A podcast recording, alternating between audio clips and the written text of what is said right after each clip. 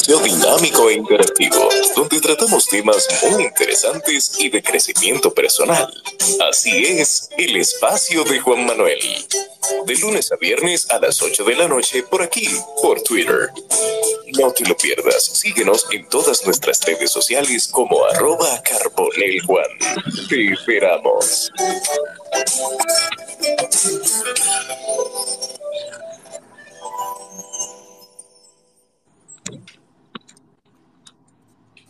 Buenas noches, bienvenidos a un espacio más, a un capítulo más del espacio de Juan Manuel en Twitter Spaces y también en diferido en Spotify en unos días.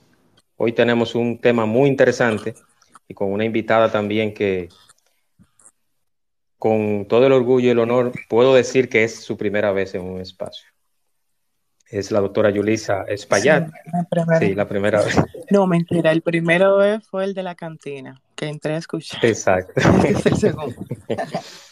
bueno, pues entonces, eh, muchísimas gracias, doctora. Antes de iniciar, y como siempre yo hago la recomendación, quiero mencionar al que hace posible este espacio y son los patrocinadores. Este espacio llega gracias a Express Wash. Express Wash, lavado 100% ecológico y detailing acá en Punta Cana. Express Wash lavado 100% ecológico y food truck en la avenida Barceló, justo al lado de tu repuesto Montilla, en Punta Cana. Express Wash para proteger y cuidar la pintura de su vehículo y economizar tiempo, solamente tiene que dirigirse a Express Wash aquí en Punta Cana o si viene de visita inclusive. Express Wash, patrocinador oficial del espacio de Juan Manuel en Twitter Spaces. Doctora, bienvenida. Eh, hablaremos hoy de insuficiencia venosa con la doctora Yulisa Severino Espaillat. Doctora, ¿qué es la insuficiencia venosa? Eh, antes de eso, primero tenemos que hablar de la circulación en general. Tenemos tres partes, el corazón, que es el órgano principal, las arterias y las venas. Desde el punto de vista vascular, las arterias son más importantes porque son los vasos que llevan la sangre a todo el cuerpo y las venas son las que devuelven la sangre desde la periferia, después del recorrido, hacia el corazón. En el caso de las piernas, las venas tienen que llevar la sangre desde los pies hacia arriba, luchando contra la gravedad. Y cuando no puedes realizar ese recorrido, el nombre de la enfermedad o condición es insuficiencia venosa. Bien. Entonces, en teoría, o la definición clínica, es la incapacidad de nuestras venas realizar el correcto retorno venoso. Perfecto, perfecto. Entonces, ese es el, ese es el proceso de las venas o la circulación. Entonces... De las venas. La circulación es un concepto muy, muy extenso y siempre le corrido a mis pacientes que no pueden decirme así. Tienen que decir su diagnóstico como tal. Perfecto, perfecto. No, yo, yo quise tocar ese tema, doctor, porque yo soy un neófito en ese, en ese aspecto. Entonces, yo, el, principal objetivo de este espacio es que la gente aprenda. Entonces, corregiremos todos los, los vocablos. Las venas son muy bonitas. Si tú te fijas, desde afuera podemos palpar las arterias. Cualquier persona se puede palpar, un ejemplo, la arteria aquí de la carótida, el pulso, lo que se conoce aquí radial que en la mano, pero las venas no la podemos palpar. Ahora mismo cualquiera de nosotros se palpa una venita azul y no siente el flujo. ¿Qué quiere decir eso? Que las paredes son muy suaves como tal. Tiene tres capas que son la íntima, la adventicia y la media y se auxilian de unas válvulas. Las válvulas, más o menos, vamos a decir en palabras llanas, son como algo mecánico que abre para que la sangre pase y cierre para que la sangre no se devuelva. En el caso de los miembros inferiores, esa sangre que tiene que subir se auxilia de esas válvulas y de la bomba muscular. ¿Cuál es la bomba muscular? Por lo general, los músculos que están en la pantorrilla, la famosa batata, como le dicen. Entonces, mira, ¿cuándo se dañan? ¿Por qué se dañan? Por así decirlo. El factor número uno es el genético, la familia si mami, si papi o alguna abuela lejana, una tía, tiene esa condición, nosotros sí o sí la vamos a presentar en algún momento de nuestras vidas. Ser mujer ya es otra condición. Los cuadros de gestación y mientras más embarazo, más síntomas, por así decirlo. Eh, los cambios hormonales ejemplo, los anticonceptivos orales, la vida sedentaria, durar mucho tiempo parado, mucho tiempo sentado. Por eso hay profesiones que tienen, vamos a decir, mayor, es un factor de riesgo mayor para presentar los síntomas de la insuficiencia venosa, la obesidad, otras enfermedades oncológicas y sus tratamientos, radio, quimio, endocrina, diabética, ese tipo de cosas. Infelizmente, casi el 60% de la población eh, tenemos algún grado de insuficiencia. En República Dominicana no tenemos estadística como tal, pero un ejemplo en México, que más o menos la población, México, Colombia y Brasil, vamos a decir que tienen cierta similitud con República Dominicana, tienen alrededor de un 55 a un 67% de la población con algún grado de insuficiencia venosa. Entonces, de todo lo que estamos aquí, no sé cuántos somos, pero ya hay un grupito. sí, hay un grupito, un grupito amplio. El 60% de nosotros tenemos algún grado de insuficiencia venosa, incluyendo la doctora.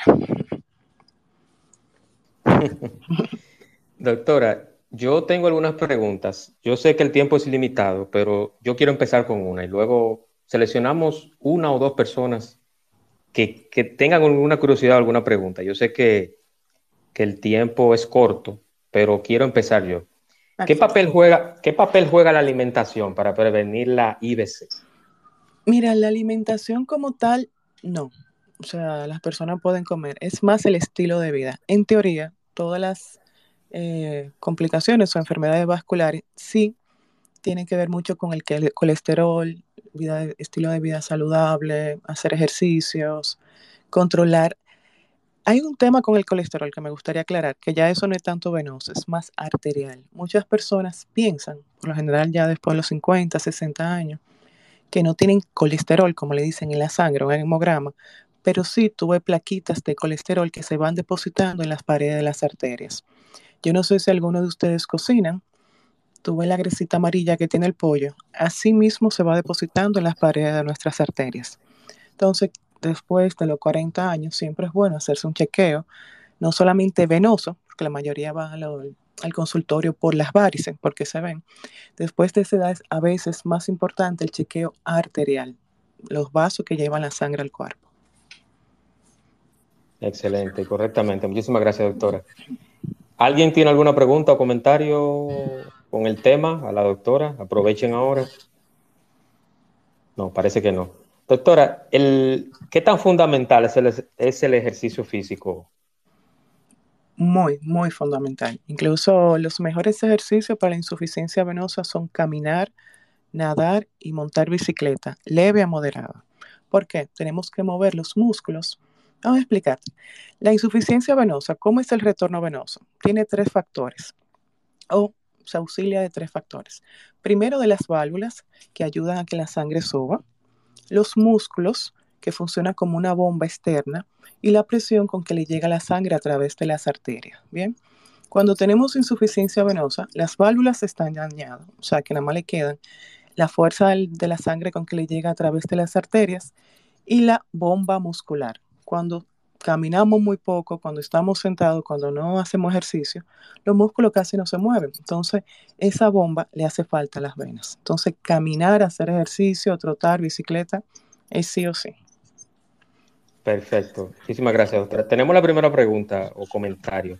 Birch, y en ese mismo orden vienen Birch, Mercedes y Frederick. Adelante, Birch. Hola. Hola, Virginia, ¿cómo estás?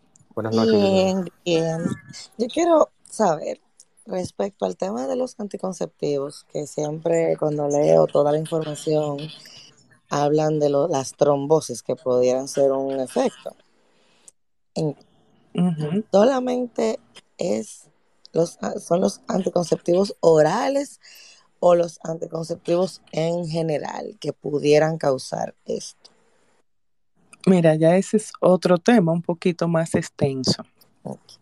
Eh, los anticonceptivos es un factor de riesgo para los cuadros trombóticos, ¿verdad? Entonces, primero hay que definir qué es un trombo. Un trombo, tenemos trombo arterial y venoso. El trombo arterial es otro mundo. El trombo que, vamos a decir, producen los anticonceptivos es el trombo venoso. Por lo general, en las venas de la pantorrilla, o sea, en las piernas. Existen algunos anticonceptivos que tienen, vamos a decir, mayor carga hormonal, que últimamente ya lo han ido sacando del mercado. Hay otro tipo, vamos a decir otra generación, que sí tienen predisposición a la formación de trombo, pero así como los anticonceptivos, la vida sedentaria, los viajes largos, la obesidad, diabetes, sea, hay muchísimos factores que producen trombo, o sea, no es una sola causa, en este caso los anticonceptivos. No sé si me entienden, no te me asustes. Sí, sí, sí, sí, entendí. Gracias. Perfecto. Gracias, Virginia. Vámonos con Mercedes. Mercedes, desmutea tu micrófono y bienvenida. Buenas, Mercedes. Buenas noches. Ahora sí, te escucho lejos. Eh, no sé si la doctora Yulisa te, te escucha bien. Lejos, pero ahí vamos. Eh, yo tengo una. Es. Yo siento mucho. Yo uso las medias de compresión. Ahora. Eh, pero si ese calambre me puede de pero esa izquierda. No a veces por las piernas.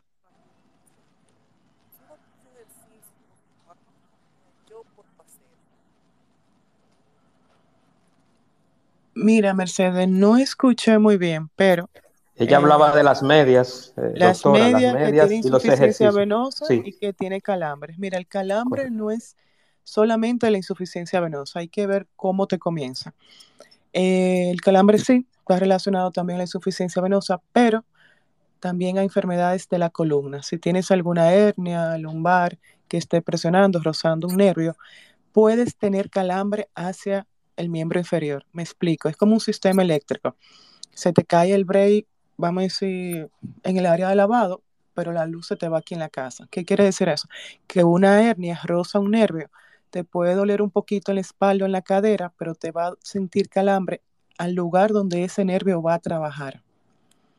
¿Entendiste? Entonces hay que diferenciar si tú estás haciendo el tratamiento correcto, la insuficiencia venosa, las medias, haciendo ejercicio, manteniendo un buen peso, alimentación, y aún así, bueno, y usando medicamento en algunos casos, si a pesar de eso todavía tiene calambre, bueno, que vaya a un ortopeda. Contestada, Mercedes, puede ponerme un corazoncito, una manita si está contestada su pregunta. Frederick y luego Milagros, o tu milagro. Adelante, Frederick, bienvenido, hermano. Muchas gracias, buenas noches, doctora. Buenas noches, profe me da gusto escucharlo por primera vez, que ya me he interactuado mucho en las redes sociales. Bueno, mi pregunta es la siguiente. Yo, ¿es lo mío que se escucha con esto?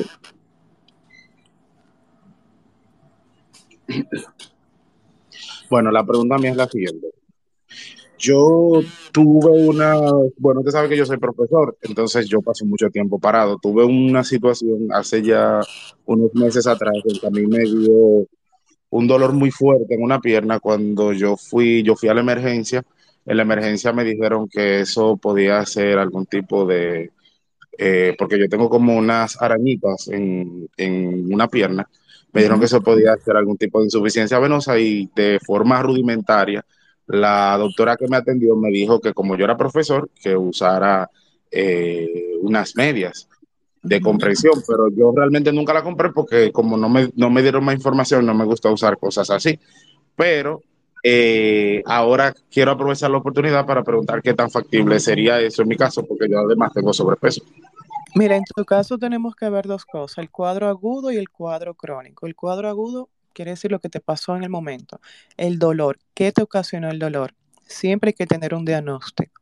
Pudo ser desde una contracción muscular o un cuadro de insuficiencia venosa, que la sangre tenía mucho tiempo, vamos a decirle así, posada, o un cuadro de trombosis. Es el cuadro agudo. El cuadro de la insuficiencia venosa ya es crónico, tú tienes mucho tiempo con eso. Y sí, en ese proceso debes usar media. Mi recomendación es primero que vaya al vascular, que te hagan un Doppler y vean el tipo de compresión que tú necesitas. No toda la insuficiencia venosa es igual. Hay personas que tienen un poco reflujo más leve, otro más grave. Entonces, de ahí va a variar el grado de compresión.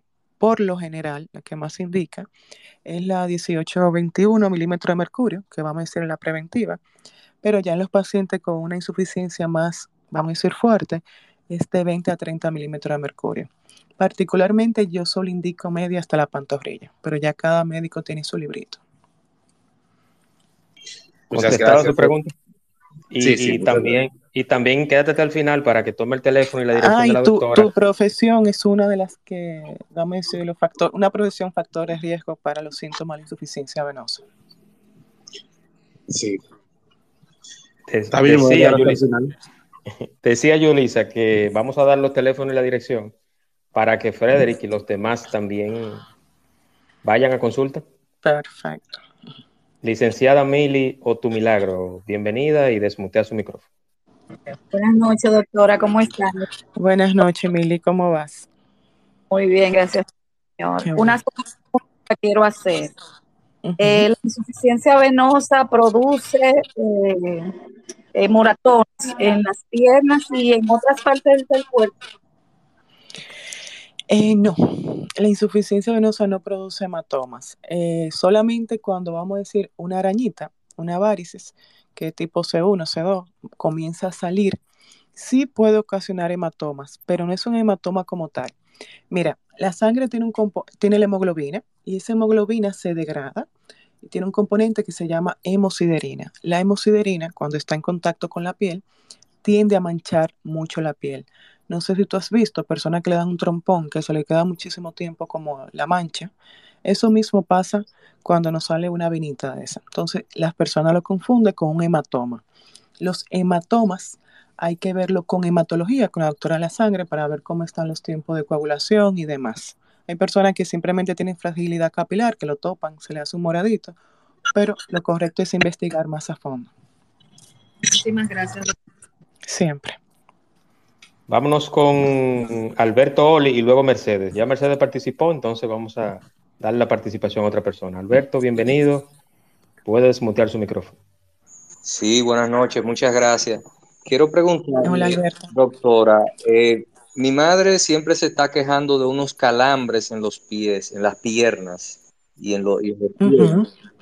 Entonces, este, la hemos llevado a, a diferentes eh, especialistas, pero esencialmente al, al del corazón, el, el cardiólogo. Cardiólogo. Y ella tuvo una cirugía de, de, de- de hernia discal, que el doctor antes de, operarla le dijo como que, que eso era producto de, de- de las hernias, que estaban como comprimidos lo- las, las eh, no recuerdo lo que dijo, los nervios. Entonces, eh, luego de la operación, ella ha seguido con esos calambres. Entonces, me gustaría eh, saber si usted puede, en ese sentido, dar alguna eh, respuesta con relación a ese, a ese toque. Una pregunta, ¿tu mami aparte de esa cirugía es diabética? Eh, no, no. No. Mira, eh, ese tipo de, vamos a decir, de secuela es normal en los pacientes antes y post cirugía lumbar, o sea, la columna. Infelizmente demora un tiempo en quitarse, pero en el caso de ella sería bueno evaluar las venas, porque como le, le dije ahorita, creo que fue a Mercedes, si la insuficiencia venosa puede causar calambre. Ella puede estar combinando ambas, eh, vamos a decir, ambos síntomas. En el caso de ella, lo recomendable es que vaya donde su cirujano. Por lo general, ya ahí metiéndome un poquito en otra área que no es mía, la mandan a darle terapia, le ponen algún medicamento como la pregabalina y ese tipo de cosas. Pero mi recomendación es que primero vaya donde su cirujano y que él- si él decide que la mande un vascular para tratar ambos, Gracias. siempre. Gracias a usted, Alberto. Delgis Ballista tiene una pregunta, doctor. Buenas noches, Buenas noches, Delgis. Doctora. Mi pregunta es, bueno, son dos preguntas. El edema de los pies, es decir, la hinchazón de las piernas, pudiera ser un motivo, de- una causa de insuficiencia venosa o un síntoma. Y otra cosa es, cuando se indican medias, no sé, muchas veces no se le dice el tiempo que la gente lo va a usar y quiero saber si es el día entero, inclusive cuando uno, cuando uno se va a dormir. Sí, el edema, el hinchazón, es uno, vamos a decir, de los síntomas más comunes en la insuficiencia venosa. Y sobre las medias, una pregunta, ¿tú eres casada? Sí. Ah, bueno, ya tiene otro esposo. Las medias son hasta que la muerte nos separe. Se Ay, usan santo, doctor. en horario laboral. No sé, tu horario de trabajo, ponle de 8 a 4, tú la usas de 8 a 4. En mi caso, ejemplo, en cirugía, siempre me pongo como ejemplo eh, que por lo general puedo durar de una hora a 4 o 5 horas parada. Siempre uso medias, siempre. Entonces, en tu horario laboral, usa tus medias. Llegaste a tu casa, te la quitas. Ok, perfecto. Gracias. Siempre. Gracias a usted. Mercedes, ¿tiene alguna pregunta o comentario nuevamente? Adelante, Mercedes. Sí, yo quería decirle, doctora, yo siento parte de la cadera izquierda como ahí y en el mismo pie izquierdo siento el calambre. Ah, bueno, pues justamente lo que te dije ahorita, creo que tú le das el calambre, es bueno que te vea un ortopeda de columna o un neurocirujano, porque ese calambre está relacionado a ortopedia, no a cirugía vascular. Ah, ok. Ah, O sea, te va a, tú vas a sentir calambre o Sí, una sensación de hormigueo, por lo general, en la parte glútea y cara posterior del muslo, que se te va a irradiar, o sea, va a correr por toda la pierna. Bien. Perfecto. siempre. Doctora, me hacen una pregunta interesante por acá, que yo creo que es, por la temporada en que estamos, creo que es justa y necesaria. Me preguntan que si en la temporada de calor aumenta o pueden surgir problemas de insuficiencia venosa o si no tiene que ver la temporada de calor. No, a sinceridad no. Hay algunos estudios que hablan que sí, que exacerba los cuadros, un ejemplo de, de edema, pero por lo general no tiene relación como tal. Perfecto, O perfecto. Yo sea, creo la que clínica basada en evidencia no. Un ejemplo, tú puedes tener pacientes en países fríos, que, bueno, vamos a hablar un poquito de las varices, hablando de países fríos. Tú puedes tener pacientes en España, Alemania, y tienen síntomas de insuficiencia venosa. Y aquí también, incluso aquí, como nos movemos más, tenemos a veces menos síntomas que los pacientes de allá. Entonces, en relación a los países fríos, un ejemplo. Una cosa es los síntomas, que por lo general son dolor, pesadez, hormigueo, hinchazón o edema. Eh, cambio de temperatura, por lo general sentir los pies muy calientes o pesados. Otra cosa son las varices. La definición de una varice es simplemente una vena con pared tortuosa, que van desde la famosa arañita, y seguro ustedes han visto pacientes con las venas así muy, muy gruesas. Bien. Los países como el nuestro, aunque República Dominicana no es tanto un ejemplo como Brasil, las mujeres nos miramos el espejo, andamos con falda corta, vamos a la playa y de que vemos varias arañitas, nos vamos, vamos al médico. A veces sin síntomas, simplemente vamos a un dermatólogo que nos inyecta, donde un vascular, y le caemos arriba a eso. A diferencia de los países fríos, como pasan medio año súper cubierto, no le dan importancia a esa parte de las varices, que a muchas veces terminan en complicaciones como una úlcera. excelente, excelente. Yo creo que muy interesante ese, esa aportación suya, doctora. Eh, una última pregunta y ya, y para ir cerrando este espacio, porque el tema es corto y realmente, bueno, me solicitaron otra pregunta, pero No, para que me pueden respondan. hacer, pueden hacer. Ah, ok. Ya Ah, me perfecto. Don Julito, ya pueden hacer. Perfecto, perfecto. Vámonos con William, Williams Cuello, que tiene alguna pregunta o comentario. Adelante, Williams, bienvenido. Querido William. Vamos a ver. No lo, ahora sí. Adelante, Williams. ¿Puede desmutear el micrófono? Gracias, buenas noches. Un saludo a la doctora Julie, un abrazo. Un abrazo y sabe que el cariño es Así mutuo. es. Doctora, eh, ¿cuál es el grado o el porcentaje que puede existir de una persona que ha sido intervenida quirúrgicamente por una insuficiencia venosa y que tenga que volver a ser sometido a este proceso? Un abrazo, gracias. Gracias. Mira, la insuficiencia venosa no se cura, se trata. El médico que te diga que te va a curar de eso está hablando mentira, porque con eso nacemos y simplemente con los demás factores de riesgo comenzamos a desarrollar los síntomas. Factores son obesidad, ser mujer, embarazo, durar mucho tiempo parado sentado. Entonces, cuando uno lleva un paciente a quirófano, uno simplemente retira una vena enferma, por lo general la safena, mayor y menor, y las varices. Pero la enfermedad continúa con el paciente. El paciente debe continuar caminando, haciendo ejercicio, usando medias y en algunos casos medicamentos. O sea, la enfermedad no se cura con la cirugía, se trata. Gracias. Contestado, William.